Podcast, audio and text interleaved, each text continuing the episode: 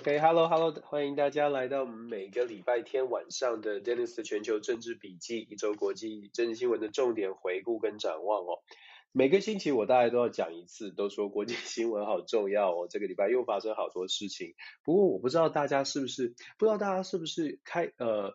真的就觉得说国际新闻变局变多，还是说大家觉得哎，是因为因为呃。越来越多频道，越来越多媒体好像关注到国际新闻，所以呃，我们才意识到国际新闻本来就这么多。我可以跟大家分享一些，就是说，我觉得最近，尤其是中美之间的紧绷关系，它整个连带的让世界上很多的小事情，它的连带的影响性都变大了，也都更加的值得关注。其实长期来说，呃，如果你长期关注国际新闻的话，你应该也会有这种感觉，现在这种情势呢，有一真的有一点点像是在冷战期呃时期时期哦，就说当然我们说过这边这现在的中美状况不会走向新冷战，拜登这个礼拜在联合国大会直接自己就说了不会，美国没有意愿要走向新冷战，可是。像我们在看政治历史，或者是研究政治学，尤其是从历史观来看的话，你会发现现在这个国际上面的这种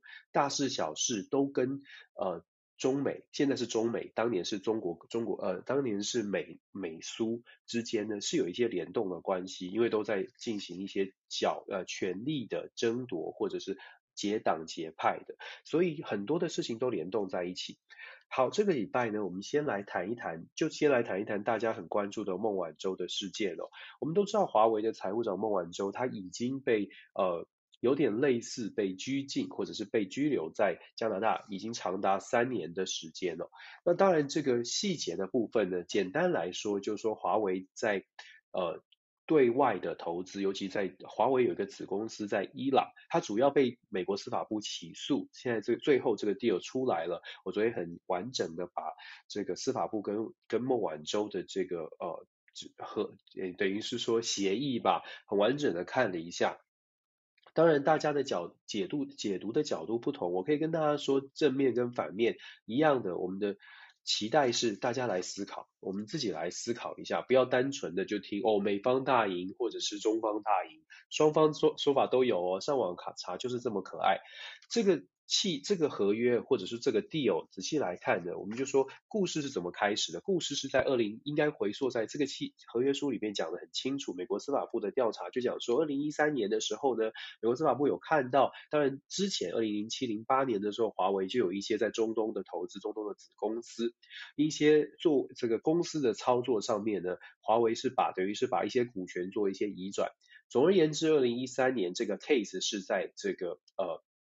是在华为在伊朗的一个子公司，那美国司法部认为呢，华为在这个子公司上面报报告不实。所谓的报告不实是，其实美国因为美国对伊朗有进进行经济经济的制裁，那经济制裁的意思是说，他不他不希望美国说是不希望了，应该是说美国觉得就是不可以，是任何的外资企业呢，就是不能跟伊朗打交道，你不管用任何的方式，那他们觉得华为在这个财务报表上面故意做一些手脚，不诚实，让这个呃。华为在伊朗的这个子公司，事实上是有点像是绕开了绕开了经济制裁，继续在当地营运哦。说那这个当然当然可大可小。你如果觉得说啊，这是一个操作的问题，华为当然说这是操作的问题，而且华为就是没有这个经营权啊等等。就是这件事情，美国是针对这件事情，希望可以当然有政治的意呃政治的目标、政治的动、政治的意涵。政治意涵就是科技战嘛。呃，科技战、贸易战，希望可以透过这个方式呢，可以进对华为进行更多的呃，可能更多的制约，或者是更经更有机会可以详查华为的所有的资料哦。可是经过三年，现在看起来好像呢，也就真的就只只有做到这样子。那这也是为什么我们说看完。如果你看到这个协议书的话呢，如果你要强调说美国获胜，我们可以说，因为孟晚舟自己承认了华为有做错事。那承认华为有在这个报告上面不是完全的诚实，都很婉转了，就不是完全的诚实。司法部的这个协议书里面写说华为不诚实，那孟晚舟自己也签名了，代表孟晚舟是同意说，嗯，这不是完全的诚实。可是处置的方式呢？处置的方式就是缓起诉，就是基本上就让孟晚舟回家了，回到中国。所以在美方这里，如果你要形容美国赢了，那就是说，呃，华为低头了，华为承认了自己做错了。接下来，对于美国而言，美国的司法部或者美国的政治人物，确实就可以拿着这个孟晚舟呃自己答应的、自己写呃自己画押的这一份啊、这这一份和解书呢，就说，你看，华为真真的就是由美国所。美国所担忧的事情真的发生，华为确实在世界上有按不按照所谓的国际秩序在办事。这是为什么？有些人，如果你要支持美国大胜这一边，你会看到新闻媒体强调的是华为的华为确实承认了做做错事。可是我还是我我会觉得说，那另外一方为什么讲讲话好像也有点道理呢？因为比例原则啊，就是做完做了三三年的调查之后呢，发现就是这样子。我不知道大家觉得这个很严重，就华为承认有做错。华为承认这个报告没有完整，到底觉得这是你很很严重？你就哦，这就算是抓到了，抓到了有抓到很多吗？那后续还有没有办法再继续啊？比如说打击下去？我觉得这个是呃，说美方大胜，那他后面的问题，你接下来可能就会问说，真的大胜，大胜到什么程度？好像也没有。好像也没有然后了。那中方也有大胜，中方也会说大胜。怎么说大胜呢？就在强调说，你看美国的长臂管辖，所谓的长臂管辖就是把手伸得很长，管到国外去。美国的长臂管辖抓了这么久，查了这么久，不过就是我们的报表，可能我们在报呃这个报告上面不是很不是很完整的揭露嘛，就这样子而已啊。其实这一部分也有有一部分是这个文化的部分，在中国大概你就是基本上亚洲你可以就做这样的解释，就哦就是就是我们做了一个犯了一个错。那你看美国花了三年就只有抓到这样，然后也就只有这样，是不是很过分？所以中方在叙述上，如果你要看到一些媒体在讲说中方大胜，你大概会看到的。这个解释就是，哦，三年来就只有这样，然后最后在党在国家的保护之下呢，国家跟党进行了全力的挽救之后，我们成功的把中国公民、把中国企业家救回来。你可以看到孟晚舟这个呃回回到中国的整个的过程哦，呃，其实他是真的是做的，应该是说做的安排的安排的非常的有有有。戏剧张力吧，就是搭搭建的这个舞台跟顺序流程，包括了在法院外面的记者会，包括了这个直接上了飞机，包括了这个飞机是专机把孟晚舟送回来。有一些媒体也特别去查了这个飞机的航线，也不是传统的这个美国飞回中国大陆的航线。整个安排好，然后回到了这个中国之后，在机场的红地毯接送，在机场的欢迎欢迎仪式，在机场的演说，呃，这个当然绝对不是一般的 case，我们非常理解。可是它整个的整个的铺陈出来的，你可以想象为什么会有。舆论会说，哎，中方大胜，因为他舆论铺陈出来的目的，就是要包括孟晚舟自己的演说，就是在强调说，嗯，中国一定要强，中国强大就可以让中国的企业家、中国的普通公民，孟晚舟自己说自己是普通公民，他就说中国的普通公民呢，只有在祖国，只有在党的这个呃领导之下，才有可能得到这样安全的保障哦。我们这样形容哦，就是说我可以跟大家说的是，我希我非常希望大家一起来思考。我说说你，如你不管你听我刚刚这个形容是觉得，哎呦，怎么怎么怎么哪里怪怪的，或者我刚刚说美国大胜，大家觉得哪里怪怪的，这就是我们看到的国际政治新闻。我想强调的是，这就是我们所看见的。当我们在看新闻的时候，如果你如果我们就同啊、平常都看我们喜欢的频道，或平常都只都只听我们只呃习习惯听的呃频道，你大概就看到一方，然后你就会觉得那一方说的有点道理。都我可以跟各位说都有道理，这就是厉害的地方，都有道理，一定都有道理的，因为都是部分的，都是各自各取所需的在报道这样的事呃这样的资讯。可是我们一样的就是。我们是不是有真的有没国际新闻试读的能力？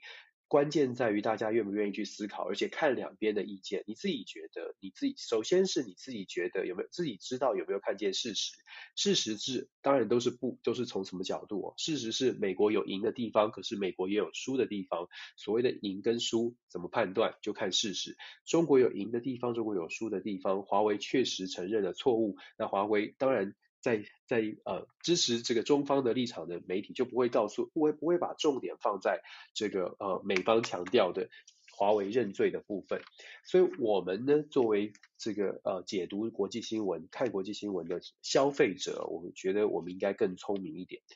讲华为孟晚舟啊，为什么我讲到这个？然后我觉得接下来其实它背后代表的，或者是背后衍生的，呃呃角度呢，我想跟大家谈一谈，就是现在的中美的中美的紧张关系。我记我说了，这个礼拜其实拜登在联合国九月二十四号给了这个 talk，就给了一个这个演说。九月初，这个这个星期二给了这个演说，在联合国里面特别强调中美之间不会有新冷战的发生。可是我在媒体访问当中，我有讲到一个词叫做对抗性的互赖，对抗性或者甚至是这个呃冲突性的互赖哦。拜登政府现在打的这个算盘是说，跟中国的交往，有些议题上面，美国不会退让，美国会尽可能的去逼迫中国的底线，不会去踩过那个红线，可是会尽可能的去逼到这个底。逼到这个线线上去哦，那美国会这么做，就是对抗性的。美国的想法是，我们在议题上面做出区隔，那可是呢，这个区隔是必须要非常仔细的去拿捏这个力道，拿捏力道，然后在某些合作可以合作的议题上要继续合作，像是气候变迁啦这种这种议题上，希望可以继续合作。呃，国际的一些援救，还有抗防呃抗这个对抗疫情，希望可以合作。可是美国这样的对抗性的互赖呢？啊，当然互赖的原因是因为我们也说过了，因为中美之间的经贸的额度是非常非常高的。如果我们看数字哦。呃，在疫情之前，大概每年的中美之间的经贸总额是六千多亿，六千五、六千六百亿。疫情之后呢，有衰有衰退，可是也在五千五百亿到五千六百亿之间哦，事实上是非常非常的高的。也就是说，中美没有办法完全的脱钩，这当然就反映出为什么拜登就可以理解为什么拜登会去强调中美不会走向新冷战，也没有意愿、没有利益、没有国不符合国家利益。可是美国就像我说的，美国的策略是对抗性冲突式的互赖，明明知道要互赖，可是呢，又在议题上面希望可以做到，在科技啊、贸易这些智慧财产权这边要有要有一些冲突，尽可能的要把中国拉呃限制在呃一定的框架、一定的规则当中。冲突式的互赖有它的战略的好处，它的好处是有可能可以真的把中国堆呃把。中国的一些产业或者是在一些议题上面可以推向美国的期待，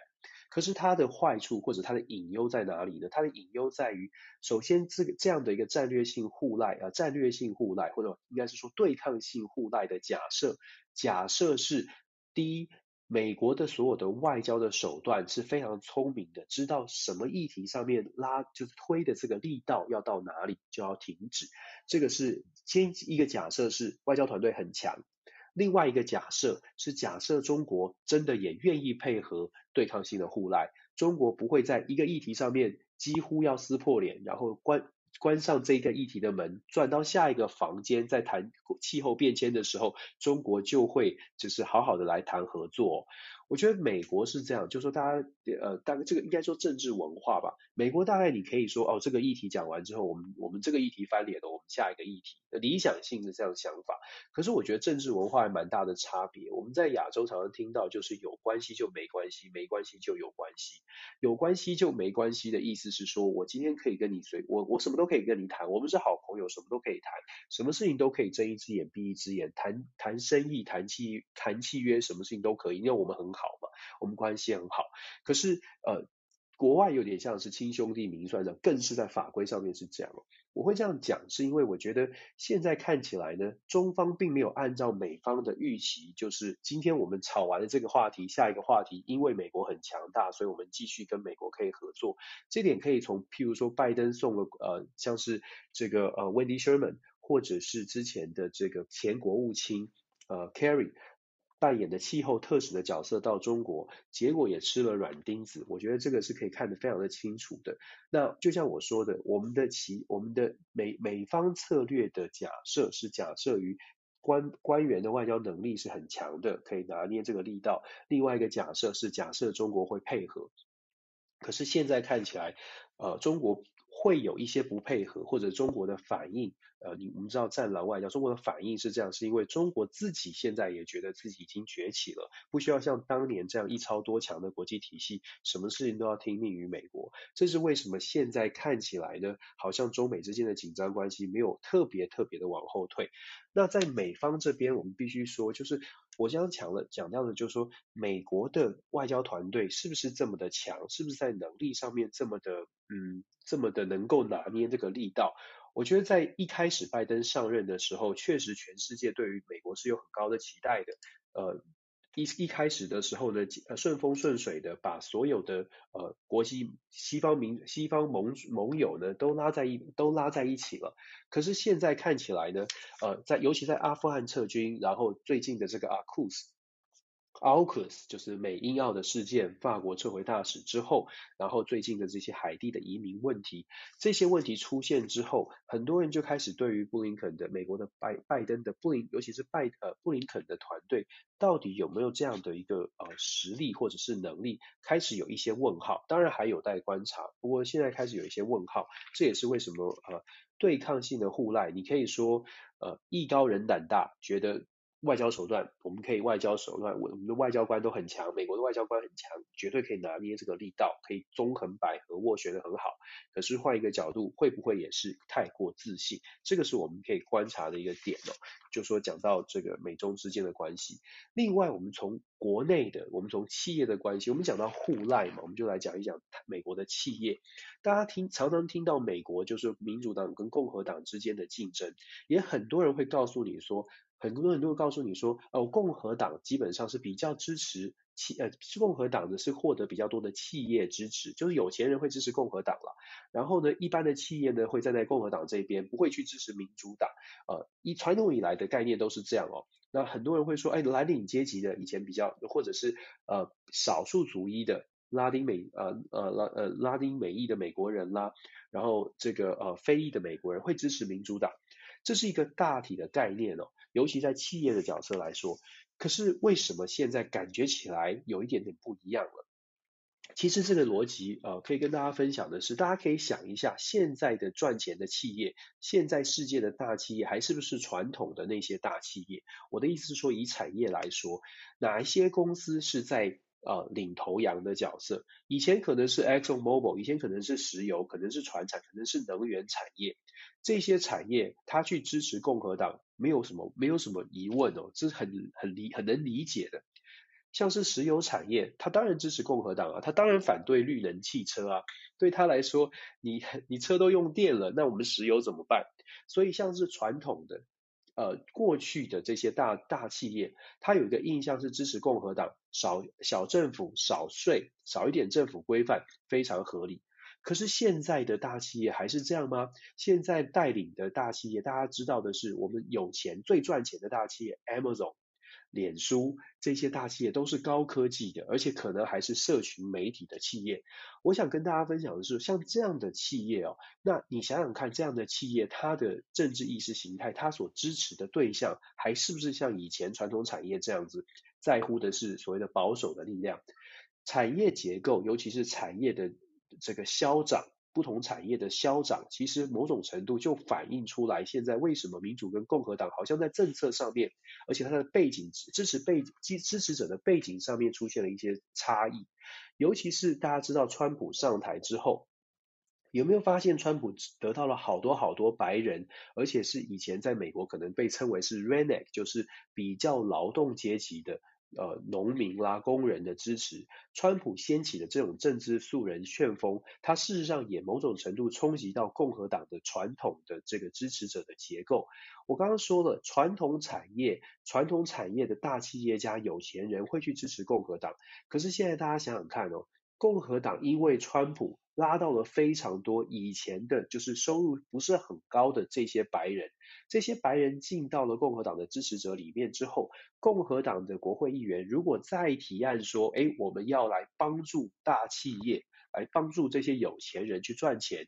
自己支持者里面刚刚进来因为川普而沸腾的这些可能收入不是这么高的白人选民，他会高兴吗？他会觉得，哎，这个是符合我的期待吗？我的意思是说，因为企业的转，因为企业的支持。影响到的是这个共和党的选民结构改变，共和党自己本身也必须调整他的论述，也必须要去顾及到现在这些新进来的、新进来非常非常支持川普，因为川普而带进来的收入不是很高的选民，所以他们在政策的推广上面，新的一些政策就没有办法完全站在有钱人这一边。另外呢，民主党这边也同样遇到了问题了。我们刚刚说了，民主党遇到的问题是以前在乎的龙。这个蓝领阶级或者少数族裔，现在呢，因为大企业，他们这个大企业会支持民主党。我们知道，像马克·祖伯格这些加州的矽谷的这些高工程师、高科技的高知识分子的，尤其是啊、社群媒体的这些网络公司，他们是支持民主党，他们是非常支持自由派的主张的。可是他们是有钱人，可是他们是大企业。那这样的情况之下，就让这个这个整个的选举的这个政党支持的结构出现了一些转弯，出现了一些变化。有趣的是，它反映在中美关系上也有很大的影响。为什么呢？过去啊是共和党非常的反对跟中国交往，所以大家一开始会觉得，哎，拜登上来之后，民主党会不会跟中国愿意愿意打交道了？这个假设呢，同样的是是设定在过去，过去的产业。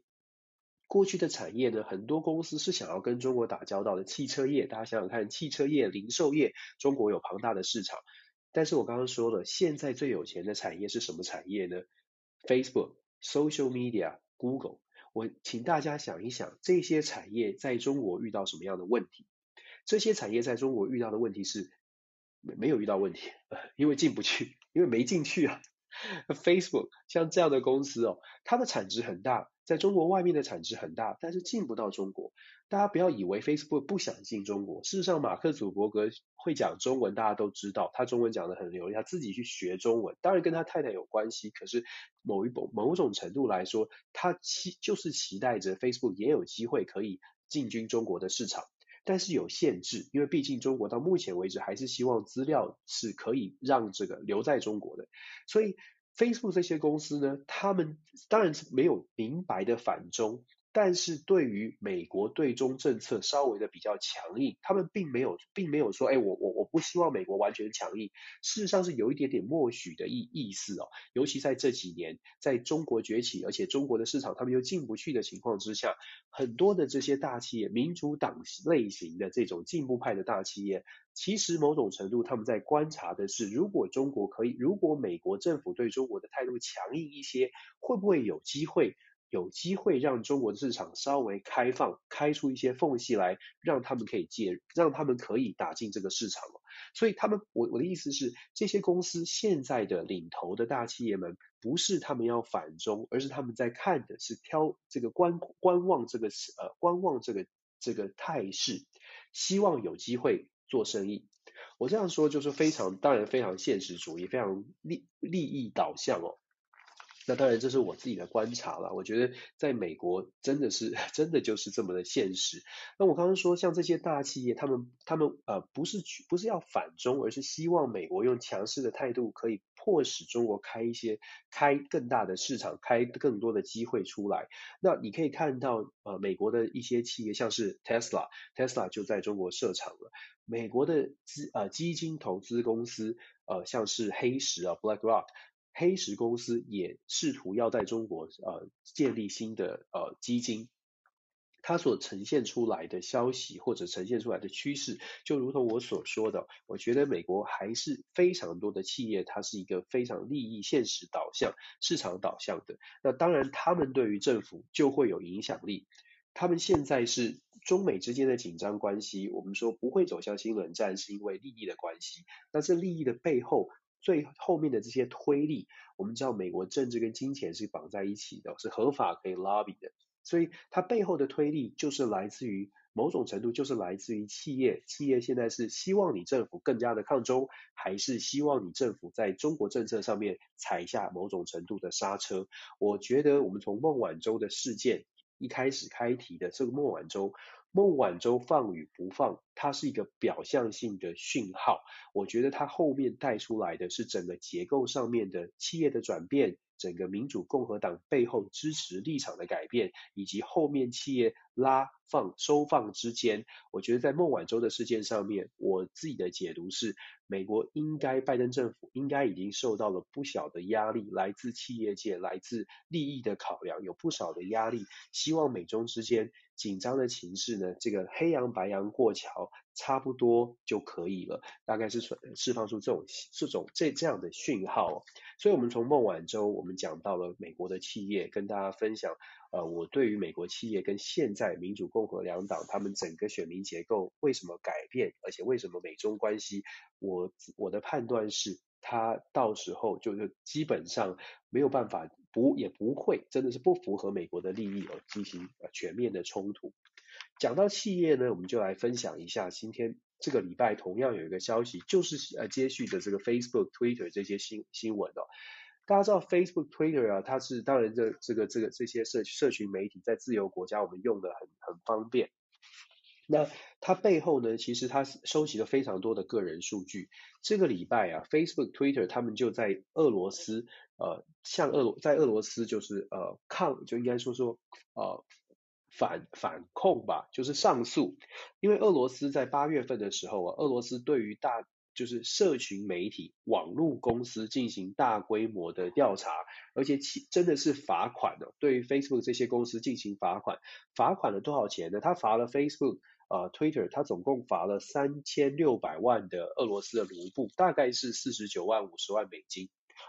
他罚什么？为什么罚？因为俄罗斯在五月份的时候呢，就政府就下令了，从七月一号开始，在俄罗斯所有的网络公司，你只要有收到这个有收有收集俄罗斯人民的个人资料的公司，都必须把这些个人资料 server 就是储存的资资料储存的地方，必须是留在俄罗斯的境内哦。当然，这个跟各当然呃外国的企业像是 Facebook 这些都会有各自的担忧，但担心政府啊就是介入俄罗斯骇客又很有名嘛，他们就很担心，所以之前都是把个人资料。呃，我们每一个账号的资料，它是储存在俄罗斯境外的。但是俄罗斯政府现在要求所有的公司，所有跟个资有关的，通通都要留在俄罗斯境内。那美国政府，呃，美国的这个呃，脸书啊，这些公司就被就被就被罚了，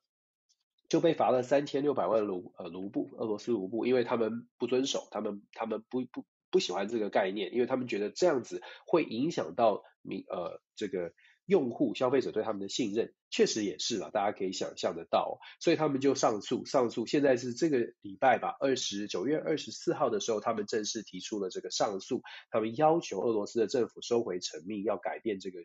改变俄罗斯的想法。不过我觉得不太容易哦。我们知道这个上个周末，俄罗斯才刚刚选完，俄罗斯的这个统联合俄罗斯党、统一俄罗斯党再次大胜。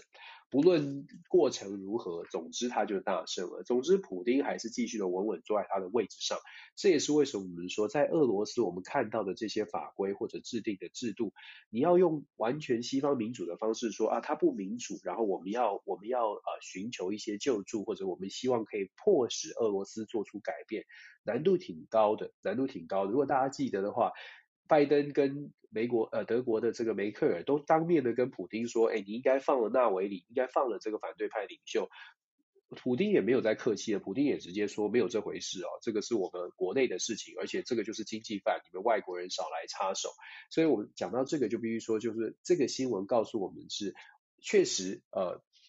俄罗斯的做事方法跟美方或者跟我们外界看见的不太一样，而且俄罗斯是真的开始。对于资料的呃资料的处理，对于科技产业，现在看起来也开始抓得越来越紧，尤其是外国的，尤其是外国的公司，看起来也抓得越来越紧。跟俄罗斯有关的，我们在美中之竞争之间啊，世界上好像好像没有太多的呃去关注到俄罗斯。其实俄罗斯呃正在这个。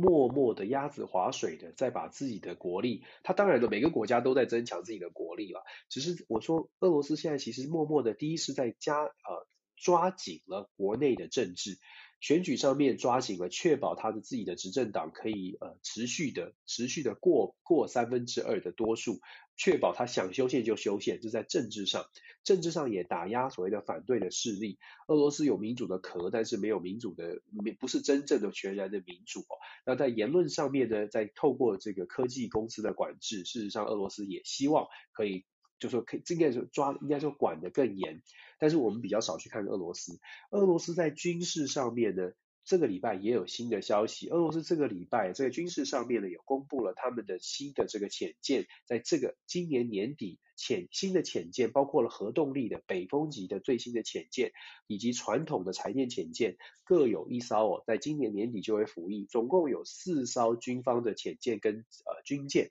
呃包括巡洋舰等等。在总共有四艘，今年一年之内就就会完全完成服役。当然不是一一年之内建好了，这个已经建了挺久的。只不过在今年底呢，就会确定下水服役，已经在海上巡航，大概有差不多一年的测试的时间。这个北风级的潜舰呢，核子动力的潜舰哦，事事实上战力也预测是非常强的，最新最新型的这个核子动力潜舰。我要强调的是，俄罗斯现在做的事情，事实上它的战力。也真的是在北北方的这个北国，默默的正在增长当中。虽然美国现在把目标放在中国，可是俄罗斯的成长绝对不容小觑。因为我们现在只是讲到浅见，如果大家在回顾几个月之前，俄罗斯其实他也公布了他最新他自己号称第六代的这个呃。这个逆中型的战斗机，它叫 Checkmate，就是将军哦。这个将军呢，我大之前我记得我跟大家简单讲过，这个将军战机呢，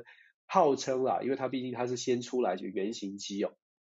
号称是可以用遥控的，也就是说它可以它可以是有人飞，它也可以是操操纵的，有人也可以是用遥控的，也可以变成无人机。我觉得这个真的是蛮蛮厉害的。我必须说，就是我看到这个，就是如果军武迷的话，可能会觉得很酷哦，又可以自己飞，又可以用，又可以用这个遥控的，就好像是我记得我小时候，呃，我孩子小的时候，我有买那个遥控汽车，他可以坐在上面自己控控制，可是我也有一个遥控。我相信台湾也有朋友可能买过小孩子那个小的车子，那当然可能是什么什么宾士、什么奥迪这种，你可以，他可以自己开，自己小小小的脚去踩油门，他就可以自己开，然后你用遥控器也。可以在后面帮他遥控，就很安全。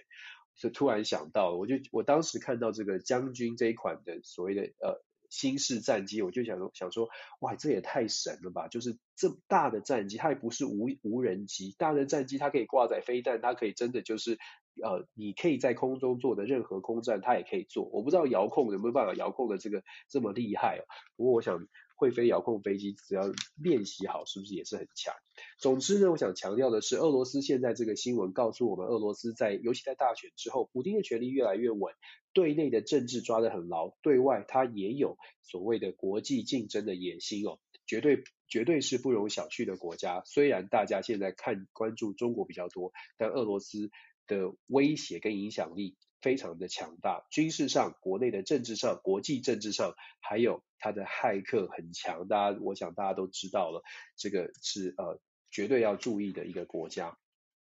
我们讲完俄罗斯，其实现在这个时间我们在讲话的时间呢，欧洲正在发生一件大事。上个礼拜就跟大家预告了，欧洲现在今天这个时间正在举行德国的总统大选。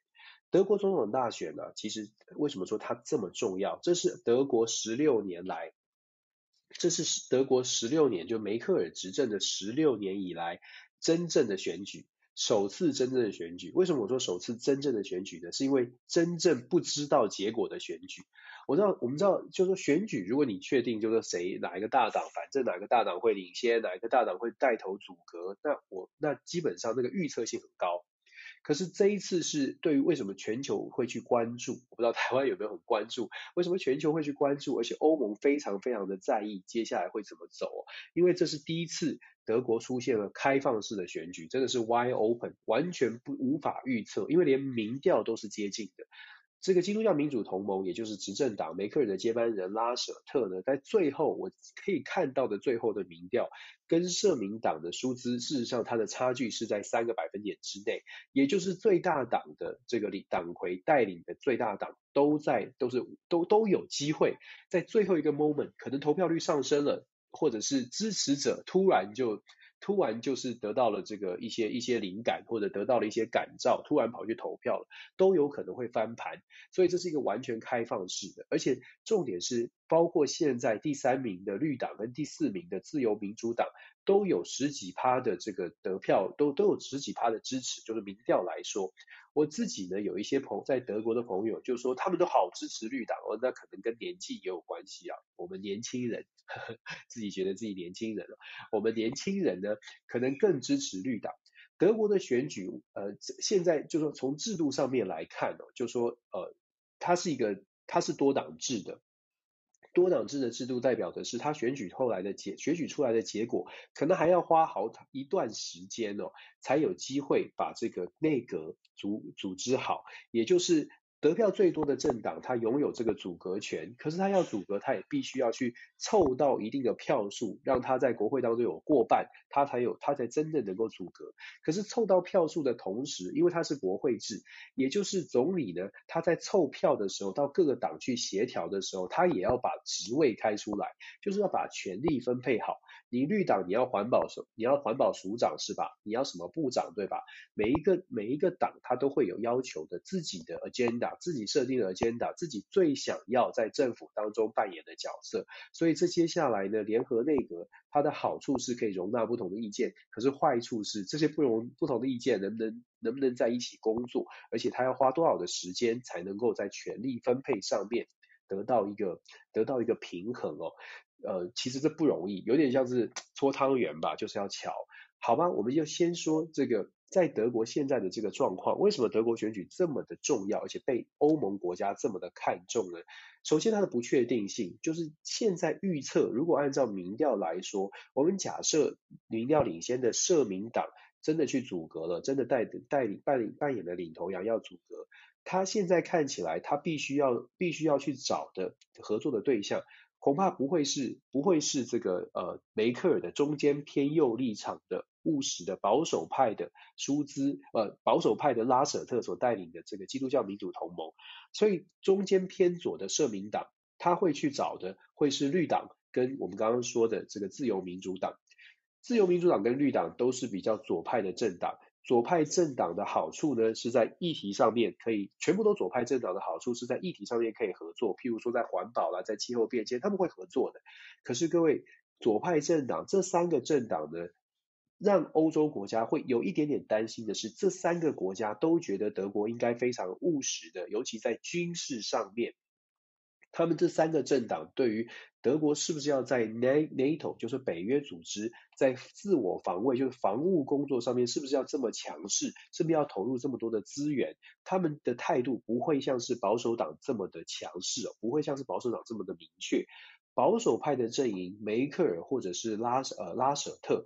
基基民盟如果来组阁的话，一般认为欧盟国家认为他们可能会愿比较愿意。站在欧盟可能在军事上面也要强大一点的角角度哦，来支持欧盟。那谁最在乎这件事情？对于在 NATO 的 NATO 的军事实力要增长，或者是维持现在 NATO 就是比较松散的军事力量，谁最在乎呢？法国最在乎。法国最在乎。我们知道，英国脱欧之后，整个整个欧洲的国家呢，就是法国跟德国两大强权。甚至之前在梅克尔的任内啊，就法国跟梅呃梅克尔跟马克龙的组合，还被称为叫做 Merk Merkel，。就是默克龙、梅克龙，因为他们他们两个都是希望欧洲国家可以扮演更重要的角色。虽然我们知道梅克尔是比较务实派，包括跟他的中国策略，呃，欧洲投资协议就是梅克尔在推动的。可是梅克尔在欧洲国家是不是自己要有自己防卫能力上面，倒是跟马克龙有一定的、一定的这个相似度哦。马克宏现在非常的紧张，也非常的期待德国未来的呃领袖可以跟他合作，因为马克宏呢，他非常的强调欧洲需要有比较强势的这个军事实力。其实很有趣哦，就是说大家也没有特别关注马克宏在。呃，北非的撒哈拉沙漠，它的反恐的动作是非常大的。它甚至有几，就是有打败。呃，新闻在台湾比较少的是，它其实有派法国的军队在北非，而且不只是如此，它在反恐上面呢，也非常的强调法国必须要带领带领着欧洲继续做这些做这件事情。尤其他的这个论述，尤其是在阿富汗，美国在阿富汗撤军之后，就更获得一些欧洲的保守派的势力欢迎。为什么呢？因为大家觉得美国好像比较不靠谱，而且包括不只是军事上面不靠谱，好像连情报上面也不太靠谱。所以马克宏论述是。我们自己欧洲的 NATO，我们有军队啊，我们应该更团结，我们应该扮演更强的角色，我们可以做得更好。所以这样的说法其实蛮受蛮受到一些国家的支持。现在就等说德国愿不愿意跟他站在一起。所以马，所以说为什么我们说德国其实他的选举结果会影响到整个欧洲的走欧盟的走向哦。如果是社民党上来。欧洲的欧洲的走欧盟可能在经济上、环保议题上面合作的会更紧密，可是，在军事上面恐怕就不会不会这么的这么的强悍。可是，如果是基民盟的话，就会比较相反哦。基民盟就会觉得，哎，我们就是要要稍微多多务实的谈生意，然后呃，在防卫上面要强化。我们说大家很关心的，可能是可能比较在台湾比较关心的是，那这个选举。呃，Dennis，你觉得他们选后对中国的态度会是什么？有趣的是，绿党跟社这个自由民主党其实都对中国的态度是非常强硬的，非常强硬的。所以不难想象，如果是社民党、绿党加加自民呃自由民主党这个左比较左派路线的政党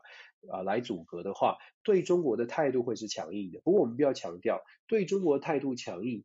德国本身的务实的态度，会让他们即使要对中国强硬，也不会是想要撕破脸的。我们只我们要强调的是，所谓的反中或所谓的抗中，跟我们认识到的可能不会是一样的。所谓的所谓的抗中或者对中国态度强硬，有的时候我们在媒体上面感觉起来，哎呦，这个这个是不是要是不是要怎么样怎么样这个这个守护利益，然后守护自由民主的价值，所以他们会会派军舰来，会干嘛？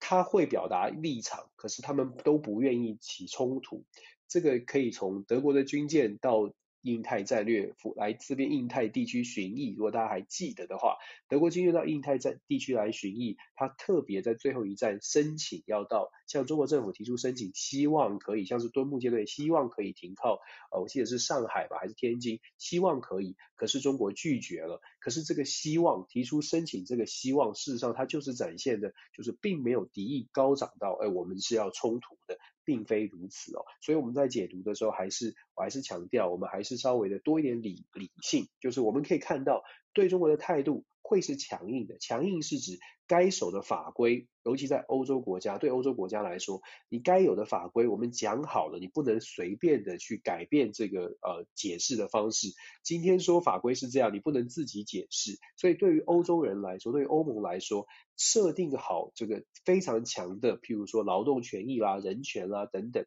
设定好这个规则是很重要的。尤其以欧洲国家来说，所以所谓的反中或抗中是在制度上面做这样的事情。那么我们就从德国，我们就呃德国的选举很很快就会出炉了，很快结果就会出来了。可是选举结果出来之后，最关注的是最最重要的是这个政治角力，这个权力分配什么时候才可以乔好？这个应该还要花一点时间哦。所以这个今天就算德国呃大选出炉了，大概可以一些有一些预测，可是要真的新的内阁要谈定，然后要能够上路，还有一段的时间，因为位置分配不太容易哦。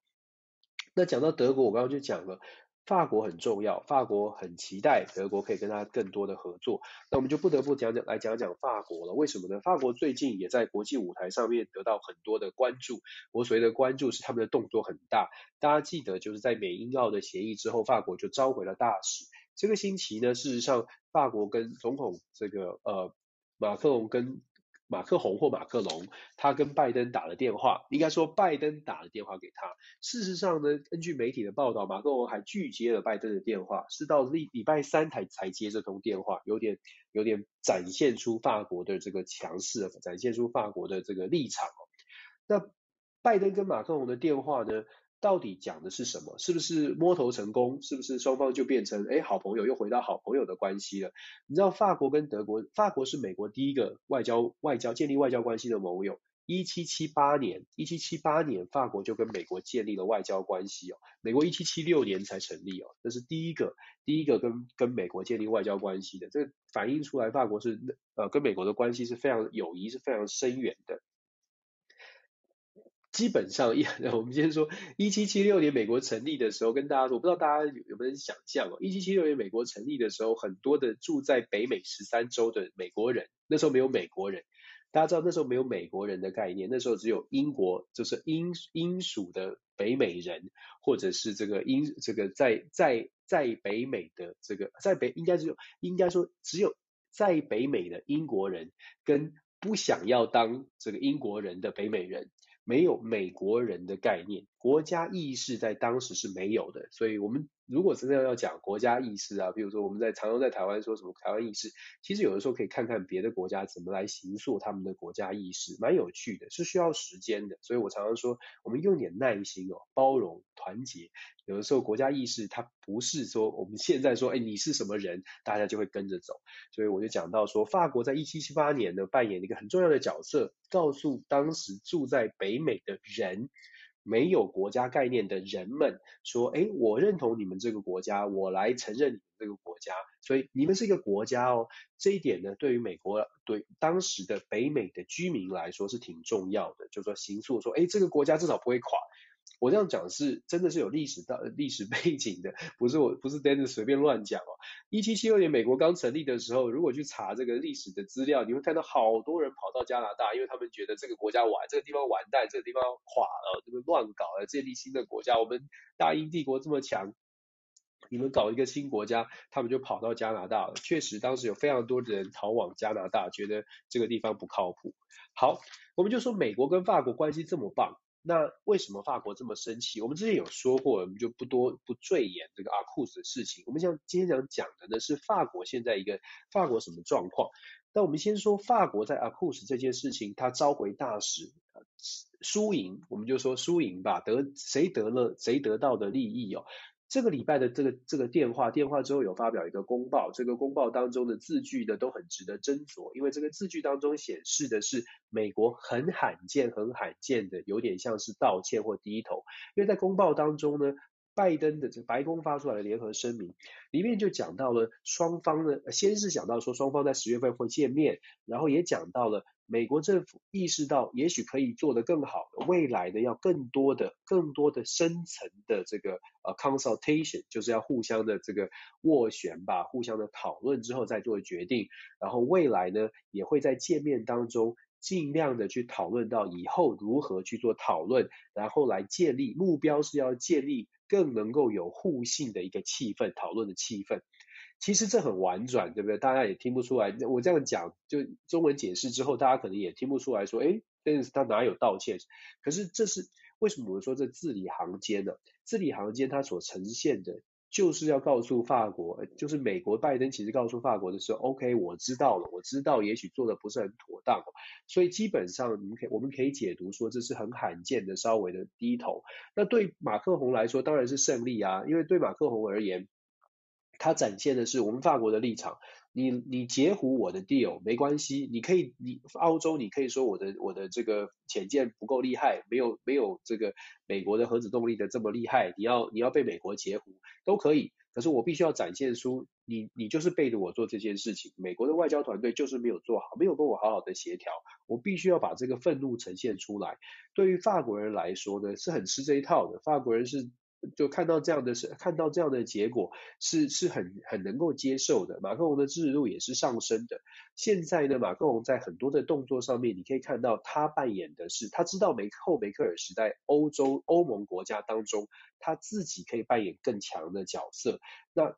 大家会问说，马克龙你到底够不够强啊？梅克尔你看铁娘子一样的十六年这么久。你马克宏这么年轻，你到底能不能撑得起来？所以马克宏最近动作频频，包括其实从去年呢，欧欧盟国家提出了七千五百亿的这个纾困，对于呃 COVID 的这这些纾困的方案，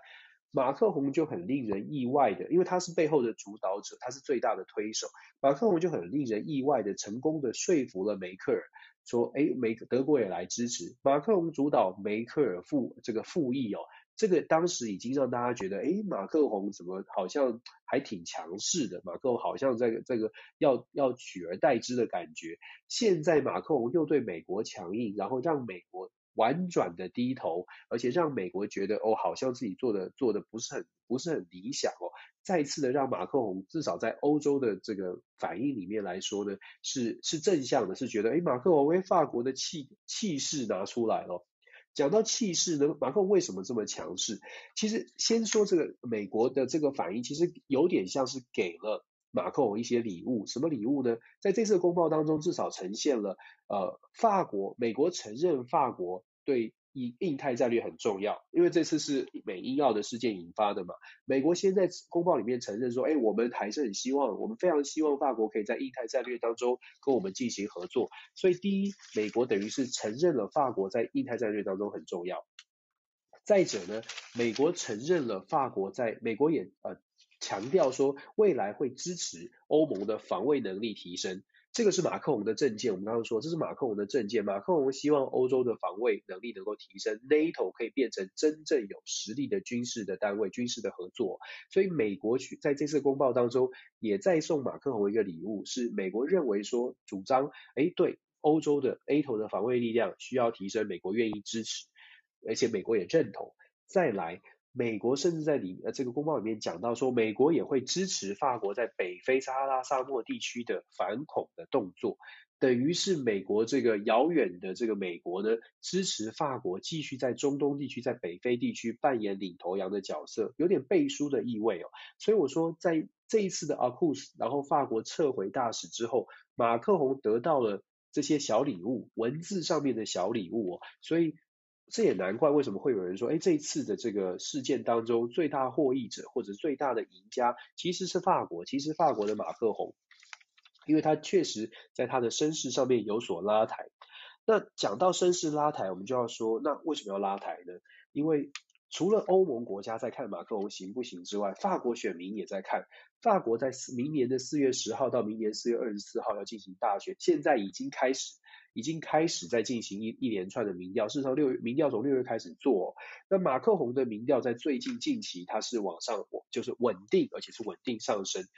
法国的选举制度很特别，为什么我们刚刚说，大家有没有听到我说法国的选举总统大选是明年四月十号到四月二十四号？大家会不会觉得，诶，哪里怪怪的？选举不就一天的事吗？尤其是尤其是法国这种先进国家，一天的事为什么要搞两个礼拜？因为法国的选举制度是两轮选举，两轮制度哦。所谓的两轮制度是第一轮呢，先选出前两名，前两名之后呢，在第二轮再由这前两名进行竞争，确保有一个过半的这个稳定的民意基础。好啦，在目前为止呢，当然第一轮竞争就是像我们一般的选举的民调，大家所有的可能的候选人都端上台面来进行一些呃比拼，然后看看民意的支持。马克龙目前的支持度大概在二十四到二十六，在第一轮里面把大家都放上去的话，马克龙大概是二十四到二十六，它是中间左，中间有一点偏左的。那在中间偏右的呢，是国民联盟，是比较保守派阵营的，他叫玛丽娜·勒庞，勒庞哦，他的支持度目前大概是百分之十九到二十一，不过目前看。真的还是太早，只不过马克龙的动作已经开始很大了，而且他的动作其实是其实是挺符合法国国族主义的胃口的。法国强大，法国的这个力量，法国的角色变强，是符合保守派的胃口的。所以其实马克龙也在扩大他的支持基础，在中间偏左之外呢，也让中间甚至中间一点点偏右的人喜欢马克宏，大概是这样的策略。勒庞呢中间偏右的，最近法国有一个很特别的、很特殊的人跟大家介绍，这个人呢，这个人是呃叫做呃泽泽穆尔，泽 Eric Eric Zemo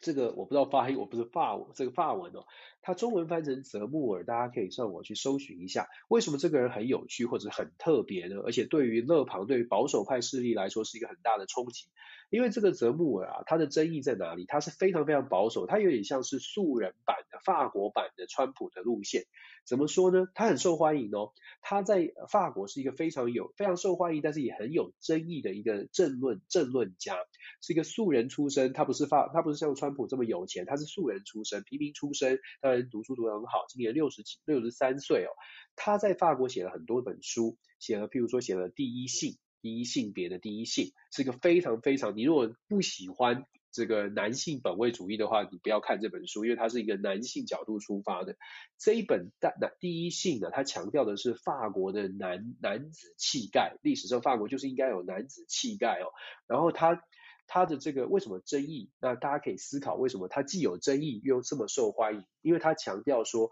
法国的男人必须要有男子气概。传统上来说，男这是一个父权社会。他说呢，人们就是他在书里面就讲了，他说人们可以不听，就是他说人们不应该听从自己心中不良的那些本能。可是很抱歉，我就只是一个男人。你想想看这种想法，你想想看这种说法，就是说他就强调说，男人就是应该怎么样子，就是应该怎么样。然后他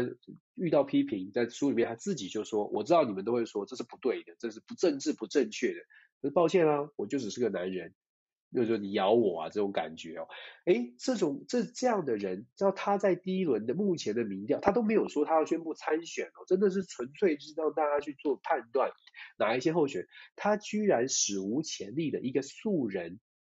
也没有说要宣布参选，他居然在民调当中哦表呃取得百分之十一的支持度。他这个民调，大家可以想象，这百分之十一是拉是拉拢了，是是拉到了谁的选票？当然是比较保守势力的选票。这也是为什么现在的第一大党勒庞，这保守派的这个勒庞呢，一直在呼吁说，不能第一不能分裂投票，不能不能这个走激进路线等等。因为泽穆尔现在声势很强，还声势很大。我不知道大家是不是觉得，好像全世界的民主国家这种对立、这种激情的、这种比较极端的讲话很有争议，就是会让很多人喜欢，可是同时有好多人，另外一帮的人好讨厌、好讨厌的这种人越来越多，极化的政治在全世界的民主都出现。然后我再讲一下，就是他的主张，他还讲到说，他讲的让法国人也会支持，也会有感的是，他说法国民主死了，死在自己创造的这个虚政治虚伪里面。然后他就讲说，这个政治的就会遇到很多的问题。他强调说，三 D 论，法国民主为什么现在这么糟糕，都没有办法反映人民的感民人民的心声哦。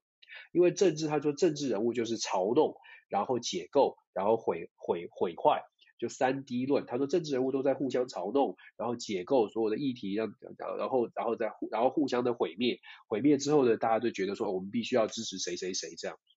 我想说的是，像这样的人举这个例子出来跟大家分享是，马克宏现在的路线是稳定，然后去吸引一些中间偏右右派自己呢遇到一些内部的危机，就是像现在我们刚刚举例的这个泽呃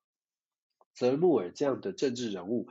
它出现在不只是法国，它出现在基本上世界各个的民主国家，呃，而且是不只是多党制或者是两党制，都我们都会看到这种比较极端的，它反映的其实是政治真的没有满足人民的需求。其实我们看所有的比较极端的所谓的非建制派，像川普。川普时代就已经很清楚了，为什么这么多人会支持川普，或者为什么会那么多人会想要支持政治素人，就是因为太多的人觉得现在所有的政治人物都没有办法满足我的要求，然后你们政党推出来的人我又都不喜欢，所以呢，我需要找一个非传统的人物。那川普就是一个很好的例子。那这样的现象，川普的现象没有因为川普落选而结束。事实上，川普现在也在摩拳擦掌，还准备要继续再找机会重新再起哦。所以这个呢是呃跟大家做个分享吧。这个礼拜的这个德马上的德国大选，呃连带的谈到了法国的问题。再来，我们再来谈一下。我们周边的周边的韩国，今天最后一个话题，我们来讲一下，很快的讲一下韩国吧。韩国发生什么事哦？我们都知道金宇镇嘛，这个国民妹妹，我不知道大家是不是这样形容的。金宇镇是韩国的国民妹妹。那韩国的国民妹妹呢，她通常发言呢都很很重要。怎么说很重要呢？因为她都因为她是国民妹妹嘛，所以她发言呢都跟韩国的政局是有影影影响的，都有都会影响韩国的政策的。为什么最近会看到他呢？是因为他在礼拜五、礼拜六，台湾时间礼拜四、礼拜五，美国时间这边的礼拜五、礼拜六连续两天有发言。虽然他强调是个人意见，可是他发言他说什么呢？他回应文在寅的这个南北韩必须要好好的来谈判，他回应南北韩要对话的这个要求，呃，或或者这个 proposal 这个想法哦。金宇镇的回应啊，哇，非常的温和哦，跟以前很呛不一样。他说啊，他觉得说。他觉得说，哎，两两国他，他他说他可以感受到南韩人民期待南北韩可以对话的这个的这个心情，然后他觉得呢，呃，南北韩应该南北韩关系要走出僵局，要尽快的这个走走向和平稳定哦。然后他他说北韩也有同样的想法，就是很很真的是比较罕见的善善意而且正面的回应。他说只要双方能够互相尊重的话，北韩也愿意跟南韩来进行一些对话，高层的对话。我不知道大家对于国这个国民妹妹金宇正突然变成很温暖，那他的这种温暖的发言呢，这个突然很温柔哦，大家听到的感觉是觉得哎很温暖，还是觉得凉凉的、冷冷的？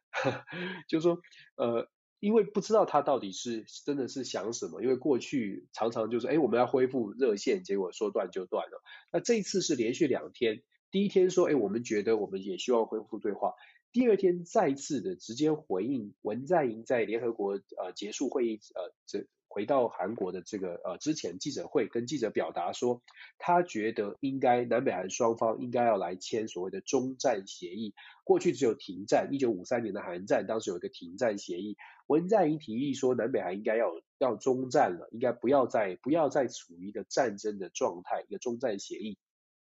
国民妹妹说这是一个好主意哦。英文的媒体呢是说它的韩文形容是这是一个 This is an interesting and good idea，又是一个非常正向的。连续两天，连续两天发出这个好好好好讯息、好人卡，这个连续两天给一些正向的回应哦，看起来是好像南北韩确实有一个谈话的机会。但大家就会说了，这个为什么会发生这样的事情哦？呃。我们之前有说过，北韩其实内部很多消息我们不能确定，可是北韩内部它有没有问题，确实是有，否则的话，劳动党不会说，哎，全部全国的官员都应该，公务员官员都应该下去帮助人民解决生活，而且他也一直努力的寻求经济制裁的解禁。很显然的，美呃北韩内部可能在经济上面真的遇到了挺大的压力。当然了，这这个应该不是，就算就算人民可以没有吃饱饭，金正恩应该也是不会吃不饱了，所以他不是不会是他这个瘦下来的原因哦。但是至少我们可以感觉得到，现在的北韩呢，有比较大的压力要去对外做一些连结，去改变现在的整个的气氛。那美国现在的美国没有时间去处理北韩的问题。所以北韩自己的判断是，美国现在处理中国、处理俄罗斯、处理中东的问题焦头烂额，没有办法处理北韩，那怎么办呢？也许最快的方式或最直接的方式，就是跟呃跟南韩、跟文在寅进行对话，透过文在寅，透过南韩，而且南韩自己本身就如果愿意的话，就可以给北韩一些支援了。直接透过南北韩的交锋，南南北韩的高峰会的对话，也许就可以获得北韩的一些支呃南韩的一些支援，而且也有机会透过南韩再去向美北呃美国做出一些要求，因为南韩也不见得在北韩的问题上面完全会听美国的，相反的，南韩可能会希望美国呃就是给南韩一些。呃，让南韩有一些自主控制的权益。南韩现在也蛮强的，蛮蛮多这个蛮多自己的意见的。所以这是第一个，就是说透过南韩，北韩也许可以得到一些帮助。另外一点呢，如果从政治上来说，我们知道南韩的文在寅已经差不多要卸任了，明年南韩南韩就要大选了，现在已经在进行这个初选的阶段了。这个时候，其实是过去也是这样的经验经历有，包括了金正金正恩的父亲金日成，他们都是这样，在南韩有选举之前呢，都会大概都会先试就试图的呃开始展开一些交流，这个交流不见得要谈出什么协议，可是这个交流的目的是要确保在南韩选举之后，在选南韩选大选之前，不管是不是政党轮替，在大选之前有一个谈话的记录，这个记录。南韩你要不要继续延续？你的新政府要不要延续？那是南韩的问题。可是北韩至少要有一个记录，然后来来保障说，诶，未来如果美韩要翻脸，或者是南韩不是不是很让他愉快的时候，他都可以说这个呃，当时我们在呃，比如说二零二一年，我们已经跟文在寅谈了一个还不错的和平的会谈，可是。南韩，你在谁的上任之后，你又不你又不怎么样了，所以我们决定要取消这个会议，取消这个协约，或者取取消这个会谈的所有的事情，就推翻所有的想法。那有这个会谈，就多一个记录，多一个记录，对于北韩来说，就是一个谈判的筹码也好，或者是有一个根据也好。所以对北韩来说，现在为什么感觉起来对南韩有这么多的善意，或者是正面的回应？他从经济上，他可以施可以纾压，也可以借由南韩跟北韩北美国进行交涉。再来就是在政治上面，他可他可以确保就是南韩的政权转换之时，他可能还有一些政治筹码可以握在手上哦。有一些消息啦，在谈到说南韩跟美国的关系，这也挺有趣的，因为南韩美国对于南韩呢，呃，尤其是像三星像是高科技产业。呃，我们知道他们关系很好，我们看到美国跟南韩之间关系好像不错，而且呢，这个在半导体的产业链上面，或者在很多的产业上面都有一些合作。可是最近有一些消息显示，美国对于南韩，美国要求南韩更多的资料，呃，包括各自啊，或者是其他的这些资讯，南韩的企业好像不是这么的满意哦。这后续我们还可以观察，就是南南韩跟呃就韩国啦，我们说韩国跟美国之间的合作。他的合作是期待双方更好，可是韩国现在好像觉得美国对韩国的要求有点像是上对下的，不是这么的平等。那对于像大企业三星这样的企业来说，他是不是愿意，是不是愿意去分享所有的事情？即便他是美呃韩国的好朋友，即便他是美国。它符不合符合企业的利益，去把所有的东西都 share 给美国，这个是韩国可能要去思考的，也也是所全世界的企业在跟美国或者跟任何国家打交道，大概都会遇到这个问题哦。如果说有一个呃合作的对象，他国力很强，他跟你的合作是呃你感觉不是对等的，你感觉是他要你他要你分享更多的东西给他，这个符不符合企业的利益，或者符不符合自己？南韩就是韩国的利益，符不符合国家的利益，这个是呃你遇到了之后，你就会进一步去思考的。有的时候我们光是要签协议的时候，呃，在想要进去什么协啊合合作的组织，或者想要签订什么条约的时候，可能一切都好好好好好，可是。进去之后，大概一些问题或者是一些可能要处处理掉的冲突，就必须要更更小心谨慎来面对，甚至有的时候要挽救或者是弥补可能在当时签订协约或者是加入这个加入这个战队的时候可能没有思考到的问题哦。其实这个